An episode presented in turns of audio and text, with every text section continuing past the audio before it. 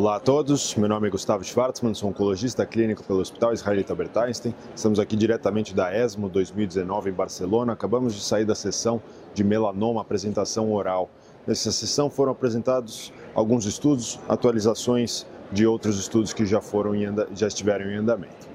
Então vamos primeiramente falar da atualização do estudo Checkmate 238, que foi um estudo que avaliou a, o tratamento adjuvante em pacientes com estadio 3B, 3C ou 4 da sétima edição. Vale lembrar que é da sétima edição e todos os pacientes tinham sido ah, completamente ressecados em relação à sua doença linfonodal. Esses pacientes foram randomizados para receber nivolumab versus ipilimumab na dose alta, na dose de 10 mg por quilo.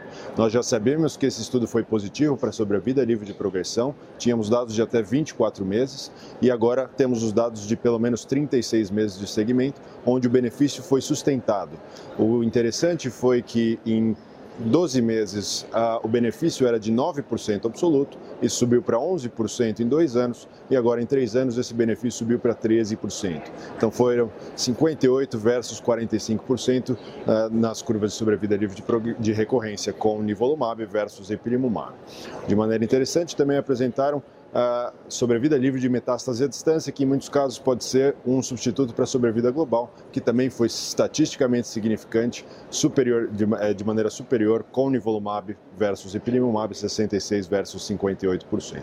Foram atualizados, foram apresentados também biomarcadores desses estudos e, como é esperado, uma alta carga mutacional, uma alta expressão de interferon gama, e uma, uma alta taxa de infiltração de células CD8 foram associados com melhores desfechos para os dois braços.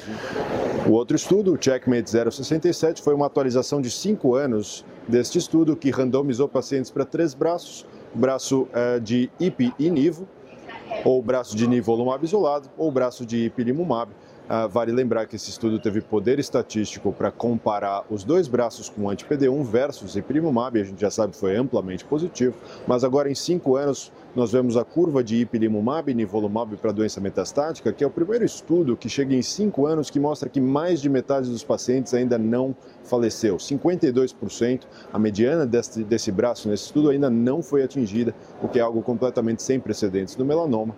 E nós vemos também que 36% dos pacientes com epinivo não tiveram progressão de doença até o momento do estudo em cinco anos, o que são dados bastante importantes. O benefício parece ser maior para a população BRAF mutada do que para a população BRAF selvagem.